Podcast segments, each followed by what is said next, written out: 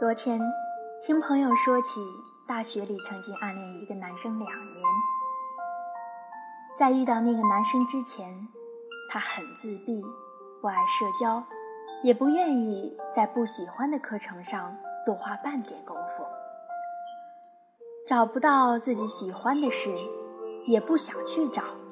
就是这样浑浑噩噩的过日子。男生的出现完全改变了他，他是和朋友截然相反的人，积极向上，永远有用不完的热情，为了完成各项的项目常常通宵，是班里公认的大神。为了能够靠近他，朋友努力融入了他所在的圈子，参加各种有他的聚会，还把他的热爱的事当做自己的热爱。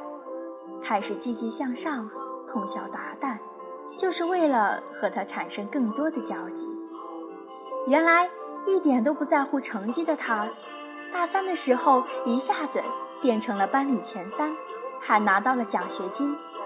积极向上这件事是有点惯性的，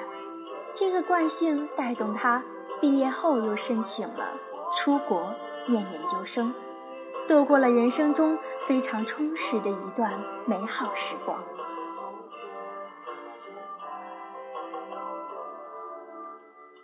他说，两年多的暗恋其实很煎熬的，常常要猜测他会不会有一点点喜欢自己。表面上做朋友波澜不惊，其实每天都在暗暗的较劲儿，也不敢戳破。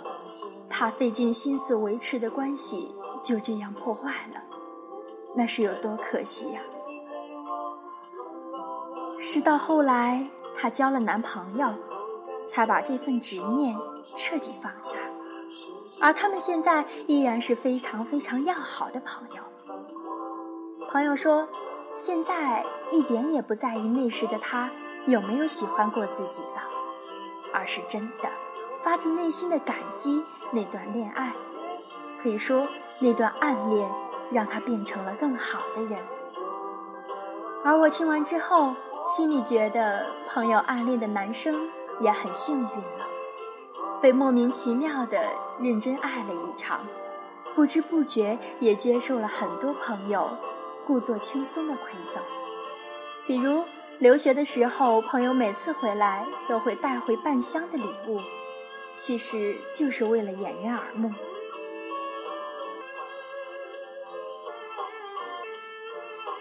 说实话，我见过太多爱而不得、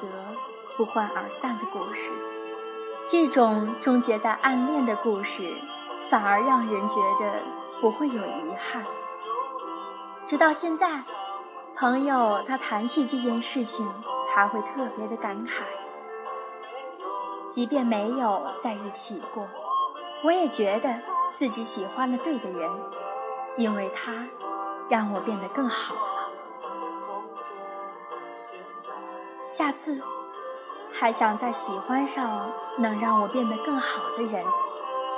还能遇上的话，我想和他一起发光。